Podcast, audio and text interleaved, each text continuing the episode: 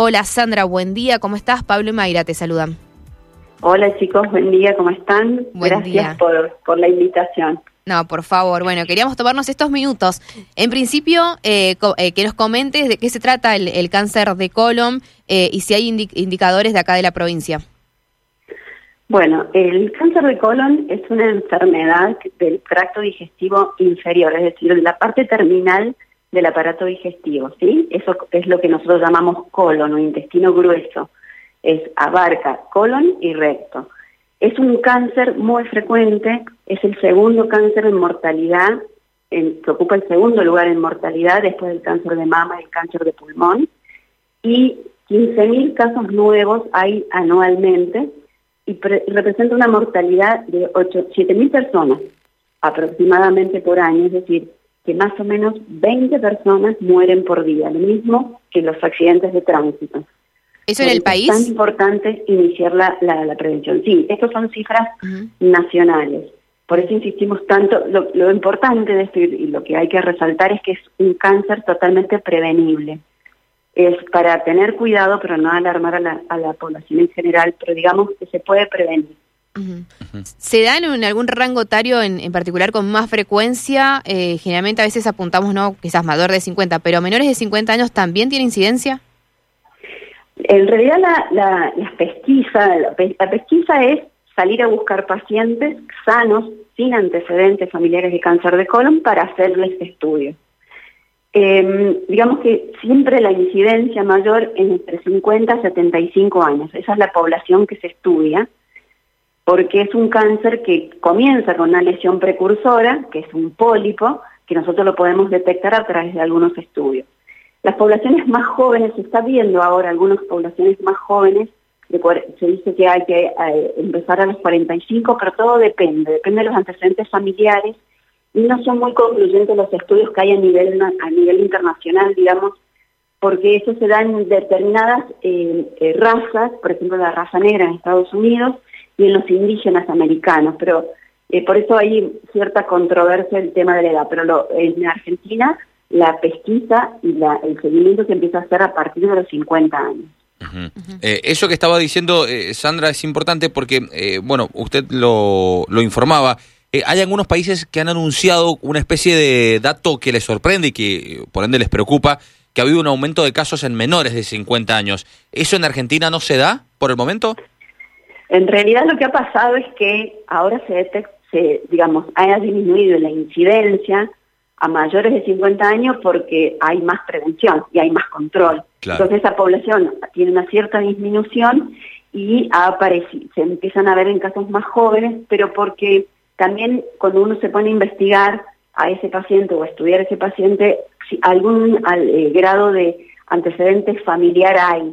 Entonces por eso es importante que concurran al médico para sacarse todas estas dudas. Claro. Hay pacientes que los tenemos que hacer antes de los, de los 50, a los 45 o incluso antes, pero eso son- es un porcentaje menor, eso es un 25% de la población general que ya tienen antecedentes de otra enfermedad, por ejemplo, la poliposis adenomatosa familiar, síndrome de Lynch y los pacientes con enfermedades inflamatorias, colitis ulcerosa, enfermedad de Crohn y personas que ya han tenido antecedentes de pólipo o de cáncer. Claro. En, esas, en, eso, en ese tipo de población sí se empieza antes la pesquisa y el control. Claro. Pero esos ya están como orientados. Nosotros estamos enfocados en la prevención primaria, es decir, en la prevención de cambios de hábitos de vida y sobre todo en la población que no tiene síntomas. Estamos hablando de pacientes de 50 años sin síntomas y que no tienen ningún antecedente familiar. Ahí es donde sí. el Instituto Nacional del Cáncer está promoviendo este, este programa de prevención. Usted dice cambios eh, de hábitos de vida. Eh, ¿Cuáles son las acciones eh, que hay o que existen en, en la vida cotidiana general ¿no? de, de una persona que podríamos poner en la lupa para tratar de prevenir? Exactamente, es lo que para todo tipo de enfermedades en general es una dieta rica en fibras, frutas y verduras, mejor hidratación, la actividad física, evitar el sedentarismo, disminuir el consumo de carnes rojas y de grasas. La actividad física es fundamental. Eso es fundamental para evitar el sobrepeso y la obesidad, que está muy relacionada con este tipo de patología. Claro, claro. Eh, días atrás eh, salió en la prensa, eh, hubo varias notas nacionales e internacionales que existe un test de sangre ahora para mm, ver si, si uno sufre de este tipo de cáncer. ¿Ese test de sangre es eficaz? ¿Sirve o, o no? En realidad no es de sangre, es un test de sangre oculta en materia fecal. Así es, se ah. hace sobre la materia fecal. Bien. Es un test que, que eh, detecta presencia de sangre en la materia fecal que no es visible a simple vista, ¿sí? Es decir, es un test inmunoquímico que reacciona con la sangre humana. Por más que nosotros no veamos materia fecal, eh, perdón, en la materia fecal no veamos sangre, este test lo detecta. Entonces lo que se hace cuando el paciente no tiene síntomas y no tiene antecedentes, se le da este test para detectar presencia de sangre o no. Es como eh, nosotros le damos un dispositivo al paciente, junta materia fecal en su casa, hace unos eh, toquecitos con una varillita que tiene pequeña, que tiene unas ranuras, y eso lo, trae al servicio de gastro o cualquier laboratorio. Y nosotros hacemos como un test de embarazo, en un dispositivo que da positivo y negativo. Hay una rayita de control y eso nos da positivo o negativo. ¿Qué quiere decir eso? Eso quiere decir que esa materia fecal tiene sangre. ¿Quiere decir que tiene cáncer? No. Lo que dice es que tiene sangre. Pueden ser hemorroides, puede ser algún pólipo o algún tipo de, de, enfermedad inflamatoria. O sea, no es tan específico para detectar el cáncer en sí mismo, pero sí nos indica que a ese paciente hay que estudiarlo. Doctora, ¿y ¿es común que no haya síntomas, o sea, que se tengan que hacer estos estudios? La mayoría de la población, el 75% del cáncer colorectal es esporádico y muchos pacientes no tienen síntomas. Cuando ya hay síntomas, sí o sí no hay duda que ese paciente tiene que ir a una colonoscopía, consultar con su médico y hacerse la famosa colonoscopía que la endoscopía digestiva salva vidas, eso está súper comprobado. Pero pacientes que no tienen síntomas y que no tienen antecedentes, por ahí optamos por hacerle el test primero de sangre oculta. Si eso da positivo, a eso sí le hacemos endoscopía. ¿Y cuál sería el, chequeo, qué estudio uno debería hacerse anualmente para tener esta situación eh, controlada? hacerse, por, por, ejemplo, este test en pacientes de 50 años, dentro de la rutina de laboratorio que habitualmente pedimos, pedimos el test de sangre oculta en materia fecal.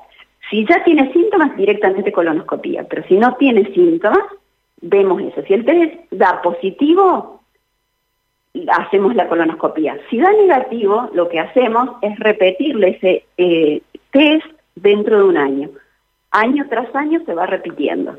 En cuanto da positivo, hacemos la colonoscopía. Claro.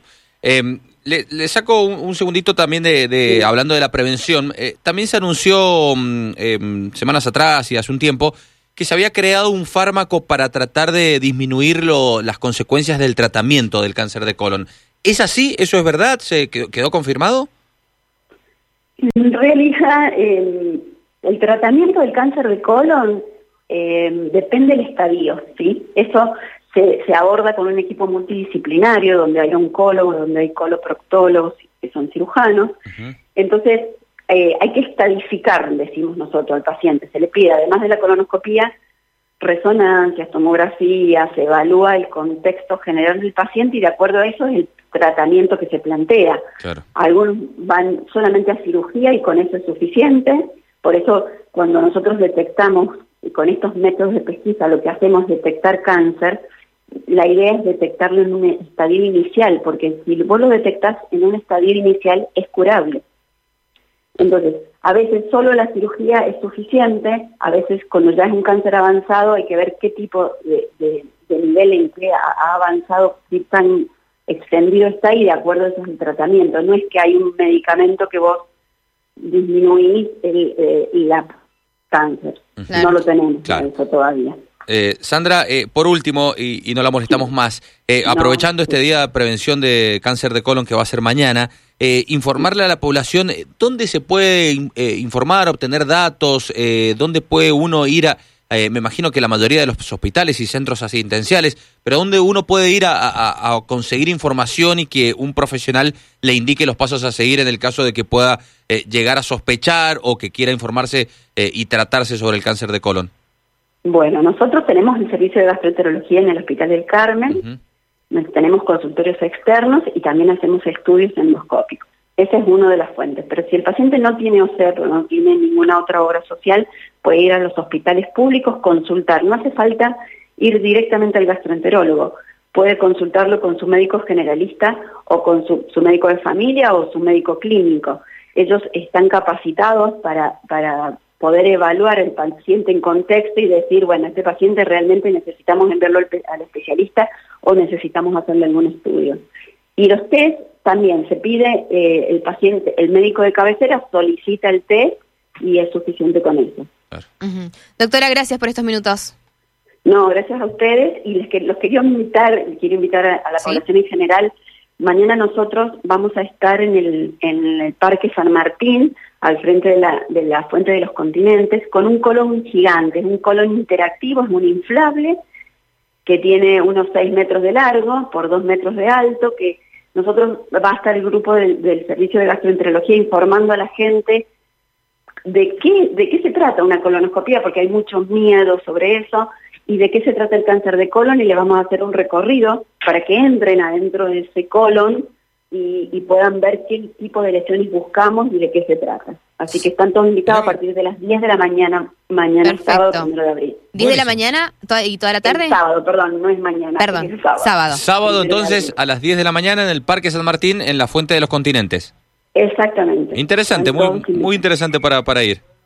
Bueno, sí, es, nos ha sorprendido la cantidad de gente que, está, nosotros hemos hecho varios recorridos de esto y la gente la verdad que se interesa muchísimo y lo que nos hemos invitado colegios de secundario y los chicos son los que realmente son los que más captan toda la información y traen a sus padres, a sus tíos, es, como que son nuestros emisarios para dar esta, Busquemos a los chicos. más gente. Gracias, doctora. No, gracias a ustedes. Ah. Muchísimas gracias por este momento, porque es importante difundir y porque eh, es necesario que sigamos bajando la incidencia para salvar vidas. Gracias. Hasta luego. Gracias a ustedes.